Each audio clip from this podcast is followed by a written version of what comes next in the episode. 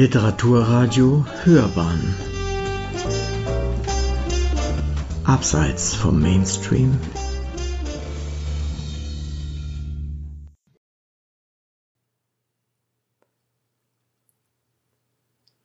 Geschichte der Abderiten. Viertes Kapitel. Was Demokritus für ein Mann war, seine Reisen, er kommt nach Abdera zurück, was er mitbringt und wie er aufgenommen wird, ein Examen, das sie mit ihm vornehmen, welches zugleich eine Probe einer abderitischen Konversation ist. Das Examen wird fortgesetzt und verwandelt sich in eine Disputation über die Schönheit, wobei dem Demokritus sehr warm gemacht wird. Schweigen ist zuweilen eine Kunst, aber doch nie eine so große, als uns gewisse Leute glauben machen wollen, die dann am klügsten sind, wenn sie schweigen. Wenn ein weiser Mann sieht, dass er es mit Kindern zu tun hat, warum sollte er sich zu weise dünken, nach ihrer Art mit ihnen zu reden? Ich bin zwar, sagt Demokritus zu seiner neugierigen Gesellschaft, aufrichtig genug gewesen, zu gestehen, dass ich von allem, was man will, das ich gesehen haben sollte, nichts gesehen habe.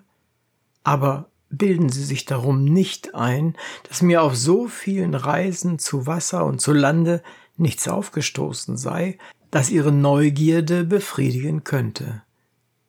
Glauben Sie mir, es sind Dinge darunter, die Ihnen vielleicht noch wunderbarer vorkommen würden als diejenigen, wovon die Rede war. Bei diesen Worten rückten die schönen Abderitinnen näher und spitzten Mund und Ohren. Das ist doch ein Wort von einem gereisten Manne, rief der kurze, dicke Ratsherr. Des Gelehrten Stirne entrunzelte sich durch die Hoffnung, dass er etwas zu tadeln und zu verbessern bekommen würde. Demokritus möchte auch sagen, was immer er wolle. Ich befand mich einst in einem Lande, fing Demokritus an, wo es mir so wohl gefiel, dass ich in den ersten drei oder vier Tagen, die ich darinnen zubrachte, unsterblich zu sein wünschte, um ewig darin zu leben. Ich bin nie aus Abdera gekommen, sagte der Ratsherr, aber ich dachte immer, dass es keinen Ort in der Welt gäbe, wo es mir besser gefallen könnte als in Abdera. Auch geht es mir gerade wie Ihnen mit dem Lande, wo es Ihnen so wohl gefiel. Ich wollte mit Freuden auf die ganze übrige Welt Verzicht tun, wenn ich nur ewig in Abdera leben könnte. Aber warum gefiel es Ihnen nur drei Tage lang so wohl in dem Lande? Sie werden es gleich hören. Stellen Sie sich ein unermessliches Land vor, dem die angenehmste Abwechslung von Bergen, Tälern, Wäldern, Hügeln und Auen unter der Herrschaft eines ewigen Frühlings und Herbstes, allenthalben, wohin man sieht, das Ansehen des herrlichsten Lustgartens gibt. Alles angebaut und bewässert, alles blüht und fruchtbar, allenthalben ein ewiges Grün und immer frische Schatten und Wälder von den schönsten Fruchtbäumen. Datteln, Feigen, Zitronen, Granaten, die ohne Pflege wie in Thrakien die Eicheln wachsen, Haine von Myrten und Jasmin, Amors und Kytheräens Lieblingsblume nicht auf Hecken wie bei uns, sondern in dichten Büscheln auf großen Bäumen wachsend und voll aufgeblüht wie die Busen meiner schönen Mitbürgerinnen. Dies hatte Demokritus nicht gut gemacht, und es kann künftigen Erzählern zur Warnung dienen, dass man sich vorher wohl in seiner Gesellschaft umsehen muss, ehe man Komplimente dieser Art wagt, so verbindlich sie auch an sich selbst klingen mögen. Die Schönen hielten die Hände vor die Augen und erröteten. Hm, denn zum Unglück war unter den Anwesenden keine, die dem schmeichelhaften Gleichnis Ehre gemacht hätte, wiewohl sie sich nicht ermangelten, sich aufzublähen, so gut es irgend ging. Und diese reizenden Haine, fuhr er fort, vom lieblichen Gesang unzähliger Arten von Vögeln belebt und mit tausend bunten Papageien erfüllt, deren Farben im Sonnenglanz die Augen blenden. Welch ein Land! Ich begriff nicht, warum die Göttin der Liebe Zytere zu ihrem Wohnsitz gewählt hätte, da ein Land wie dieses in der Welt war. Wo hätten die Grazien angenehmer tanzen können als am Rande von Bächen und Quellen, wo zwischen kurzem dichten Gras vom lebhaftesten Grün Lilien und Hyazinthen und zehntausende noch schönere Blumen, die in unserer Sprache ohne Namen sind, freiwillig hervorblühen und die Luft mit wollüstigen Wohlgerüchen erfüllen. Die schönen Abderitinnen hatten, wie leicht zu erachten, die Einbildungskraft nicht weniger lebhaft als die Abderiten, und das Gemälde, das ihnen Demokritus, ohne dabei an Arges zu denken, vorstellte, war mehr, als ihre kleinen Seelchen aushalten konnten. Einige seufzen laut vor Behaglichkeit, andere sahen aus, als ob sie die wollüstigen Gerüche, die in ihrer Fantasie düfteten, mit Mund und Nase einschlürfen wollten. Die schöne Juno sank mit dem Kopf auf ein Polster des Kanapees zurück und schloss ihre großen Augen halb und befand sich unvermerkt am blumichten Rand einer dieser schönen Quellen, von Rosen und Zitronenbäumen umschattet, aus deren Zweigen Wolken von ambrosischen Düften auf sie herabwalten. In einer sanften Betäubung von süßen Empfindungen begann sie eben einzuschlummern, als sie einen Jüngling, schön wie Bacchus und dringend wie Amor, zu ihren Füßen liegen sah. Sie richtete sich auf, um ihn desto besser betrachten zu können, und sah ihm so schön, so zärtlich und die Worte, womit sie seine Verwegenheit bestrafen wollte, auf ihren Lippen erstarben. Kaum hatte sie. Und wie meinen Sie, fuhr Demokritus fort, nennt sich dieses zauberische Land, von dessen Schönheiten alles, was ich davon sagen könnte, Ihnen kaum den Schatten eines Begriffs geben würde, es ist eben dieses Äthiopien, welches mein gelehrter Freund hier mit Ungeheuern von Menschen bevölkert, die eines so schönen Vaterlandes ganz unwürdig sind. Aber eine Sache, die er mir für wahr nachsagen kann, ist, dass es im ganzen Äthiopien und Libyen, wiewohl diese Namen eine Menge verschiedener Völker umfassen, keinen Menschen gibt, der seine Nase nicht eben da trüge, wo wir, nicht ebenso viele Augen und Ohren hätte als wir und kurz ein großer Seufzer von derjenigen Art, wodurch sich ein von Schmerz und Vergnügen gepresstes Herz Luft zu machen sucht, hob in diesem Augenblicke den Busen der schönen Abderitin, welche, während Demokritus in seiner Rede fortfuhr, in dem Traumgesichte, worin wir sie zu belauschen Bedenken trugen, wie es scheint, auf einen Umstand gekommen war, an welchem ihr Herz auf die eine oder andere Art sehr lebhaft Anteil nahm. Da die übrigen Anwesenden nicht wissen konnten, dass die gute Dame einige hundert Meilen weg von Abdera unter einem äthiopischen Rosenbaum in einem Meer der süßesten Wohlgerüche schwamm, tausend neue Vögel das Glück der Liebe singen hörte, tausend bunte Papageien vor ihren Augen herumflattern sah und zum Überfluss einen Jüngling mit gelben Locken und Korallenlippen zu ihren Füßen liegen hatte, so war es natürlich, dass man den besagten Seufzer mit einem allgemeinen Erstaunen empfing. Man begriff nichts davon, dass die letzten Worte Demokrits die Ursache einer solchen Wirkung gewesen sein könnten. Was fehlt Ihnen, Lysandra? riefen die Abderitinnen aus einem Munde, indem sie sich sehr besorgt um sie stellten. Die schöne Lysandra, die in diesem Augenblicke wieder gewahr wurde, wo sie war, errötete und versicherte, dass es nichts sei. Demokritus, der nun zu merken anfing, was es war, stund ihnen gut dafür, dass ein paar Züge frische Luft alles wieder gut machen würden. Aber in seinem Herzen beschloss er, künftig seine Gemälde nur mit einer Farbe zu malen, wie die Maler in Thrakien. Gerechte Götter, gerechte Götter, dachte er, was für eine Einbildungskraft diese Abderitinnen haben. Nun, meine schönen Neugierigen, fuhr Demokritus fort, was meinen Sie, von welcher Farbe die Einwohner eines so schönen Landes sind? Von welcher Farbe? Warum sollten sie eine andere Farbe haben als die übrigen Menschen? Sagten sie uns nicht, dass sie die Nase mitten im Gesicht trügen und in allem Menschen wären wie wir Griechen?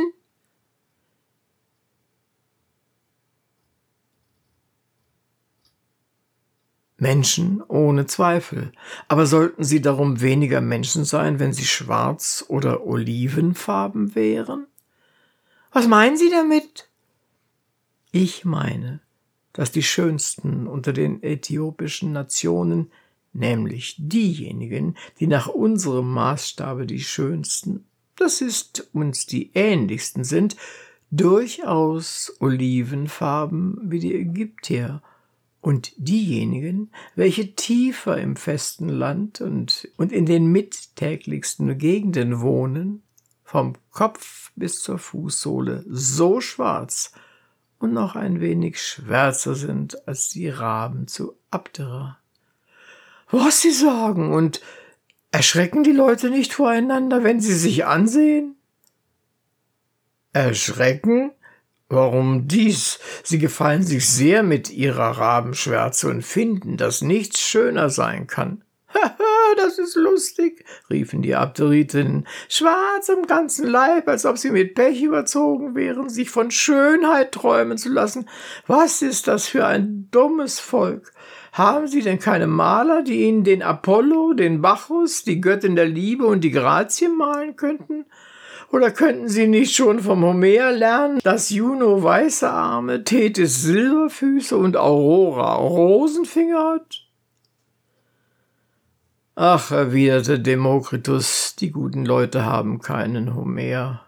Oder wenn sie einen haben, so dürfen wir uns darauf verlassen, dass seine Juno kohlschwarze Arme hat. Von Malern habe ich in Äthiopien nichts gehört, aber ich sah ein Mädchen, dessen Schönheit unter seinen Landsleuten beinahe ebenso viel Unheil anrichtete als die Tochter der Leda unter den Griechen und Trojanern, und diese afrikanische Helena war schwärzer als Ebenholz. Wo beschreiben Sie uns doch dies Ungeheuer von Schönheit? Riefen die Abderitinnen, die aus dem natürlichsten Grunde von der Welt an dieser Unterredung unendlich viel Vergnügen fanden. Sie werden Mühe haben, sich einen Begriff davon zu machen. Stellen Sie sich das völlige Gegenteil des griechischen Ideals der Schönheit vor. Die Größe einer Grazie und die Dicke einer Ceres. Schwarze Haare, aber nicht in langen, wallenden Locken um die Schultern fließend, sondern kurz und von Natur kraus wie Schafwolle. Die Stirne breit und stark gewölbt, die Nase kurz aufgestülpt und in der Mitte des Knorpels flach gedrückt. Die Wangen rund wie die Backen eines Trompeters, der Mund groß. Philina lächelte, um zu zeigen, wie klein der ihrige sei. die Lippen sehr dick und aufgeworfen und zwei Reihen von Zählen wie Perlenschnuren. Die Schönen lachten insgesamt, wiewohl sie keine andere Ursache dazu haben konnten, als ihre eigenen Zähne zu weisen, denn was war hier sonst wohl zu lachen? Aber ihre Augen? fragte Lysandra. Oh, was die betrifft, die waren so klein und wasserfarbig, dass ich lange nicht von mir erhalten konnte, sie schön zu finden. Demokritos ist für Homers Kuhaugen, wie es scheint, sagte Myris, indem sie einen höhnischen Seitenblick auf die Schöne mit den großen Augen warf. In der Tat, versetzte Demokritus mit einer Miene, woraus ein Tauber geschlossen hätte, dass er ihr die größte Schmeichelei sage. Schöne Augen müssten sehr groß sein, wenn ich sie zu groß finden sollte, und hässliche können, deucht mich, nie zu klein sein. Die schöne Lysandra warf einen triumphierenden Blick auf ihre Schwestern und schüttete dann eine ganze Glorie von Zufriedenheit aus ihren großen Augen auf den glücklichen Demokrit herab. Darf man wissen, was Sie unter schönen Augen verstehen? fragte die kleine Myris, indem sich ihre Nase merklich spitzte. Ein Blick der schönen Lysandra schien ihm zu sagen, Sie werden nicht verlegen sein, die Antwort auf diese Frage zu finden. Ich verstehe darunter Augen, in denen sich eine schöne Seele malt, sagte Demokritus. Lysandra sah albern aus, wie eine Person, der man etwas Unerwartetes gesagt hat und die keine Antwort darauf finden kann. Eine schöne Seele, dachten die Abderitinnen alle zugleich. Was für wunderliche Dinge der Mann aus fernen Landen mitgebracht hat. Eine schöne Seele und dies auch noch über seine Affen und Papageien. Aber mit allen diesen Subtilitäten, sagte der dicke Ratsherr, kommen wir von der Hauptsache ab. Mehr durch die Rede war von der schönen Helena aus Äthiopien, und ich möchte doch wohl hören, was die ehrlichen Leute so Schönes an ihr finden konnten. Alles, antwortete Demokritus. Sie müssen so gar keinen Begriff von Schönheit haben, sagte der Gelehrte. Um Vergebung, erwiderte der Erzähler, weil diese äthiopische Helena der Gegenstand aller Wünsche war, so lässt sich sicher schließen, dass sie der Idee von Schönheit glich, die jeder in seiner Einbildung fand. Sie sind aus der Schule der Parmenides, sagte der Gelehrte, indem er sich eine streitbare Positur setzte. Ich bin nichts als ich selbst, welches sehr wenig ist, erwiderte Demokritus halb erschrocken. Wenn Sie dem Wort Ideegram sind, so erlauben Sie mir, mich anders auszudrücken.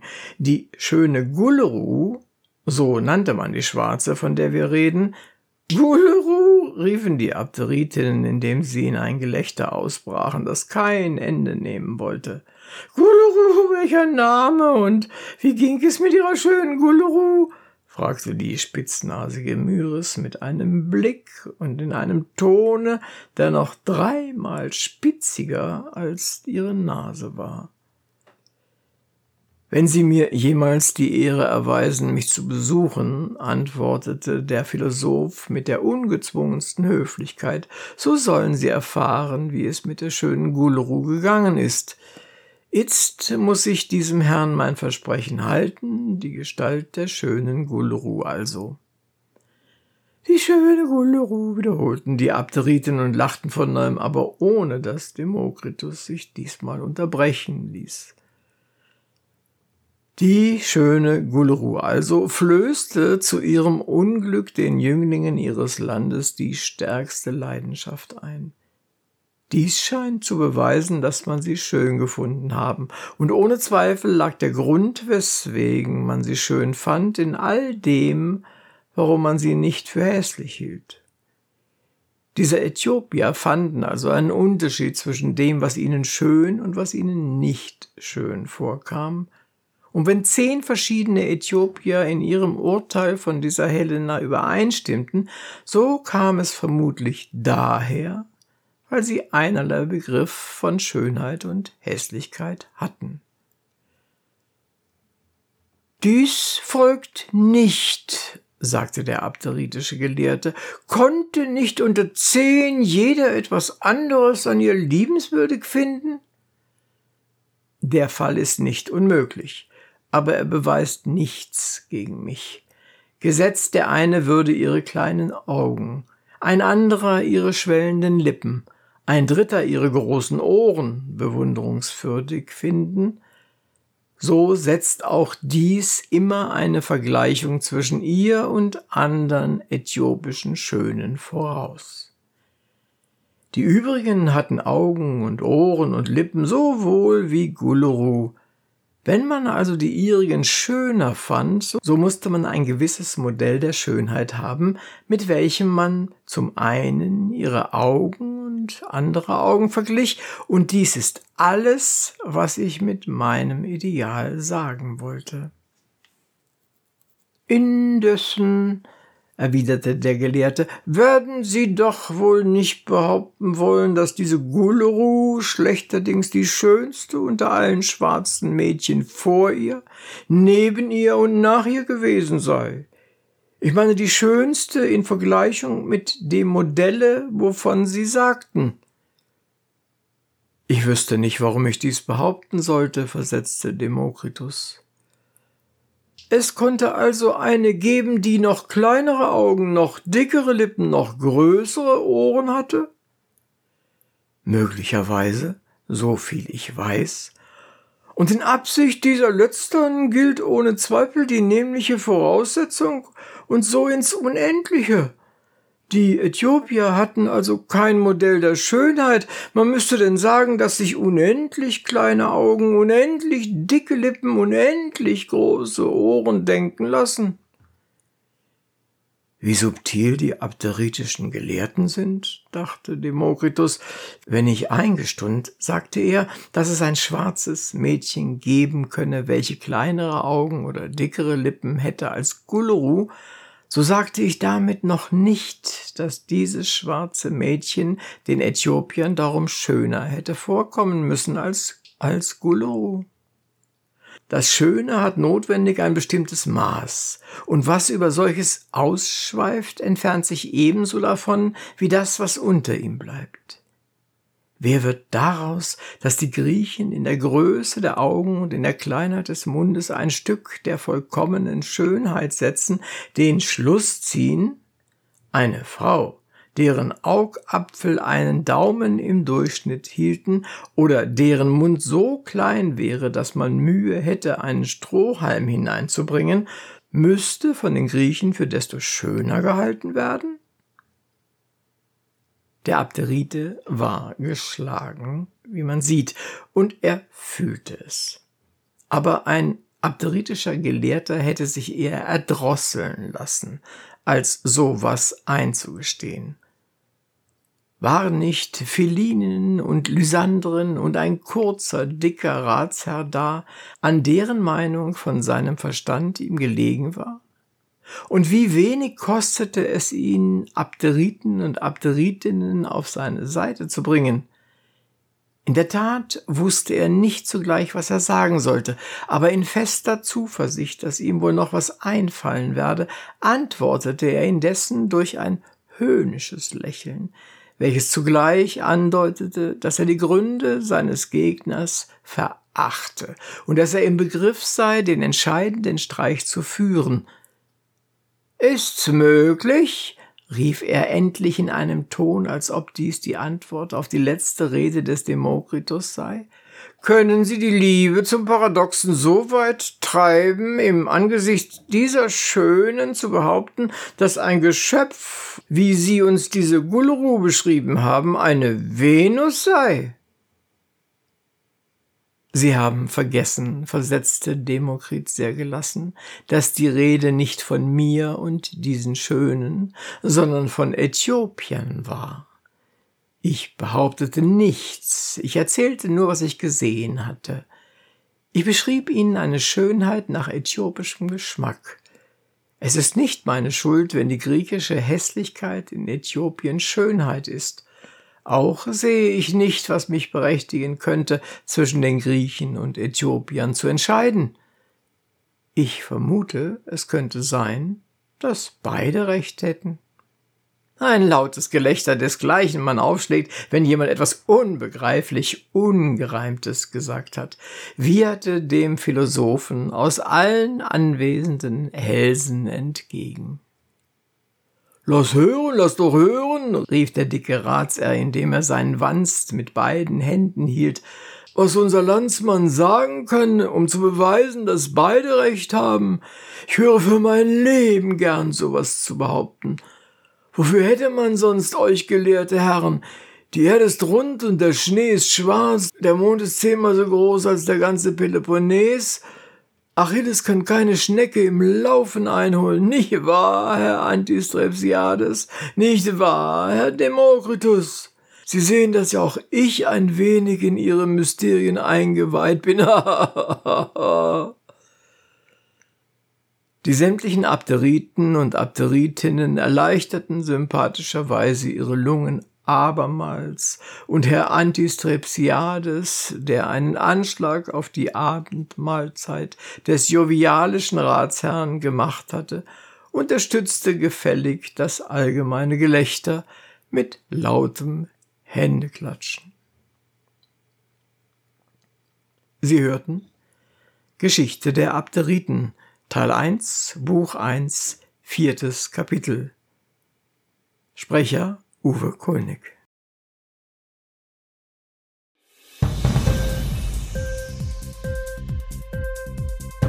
Hat dir die Sendung gefallen? Literatur pur, ja, das sind wir. Natürlich auch als Podcast. Hier kannst du unsere Podcasts hören. Anchor, Spotify, Apple Podcasts, iTunes, Google Podcasts, radio.de und viele andere mehr.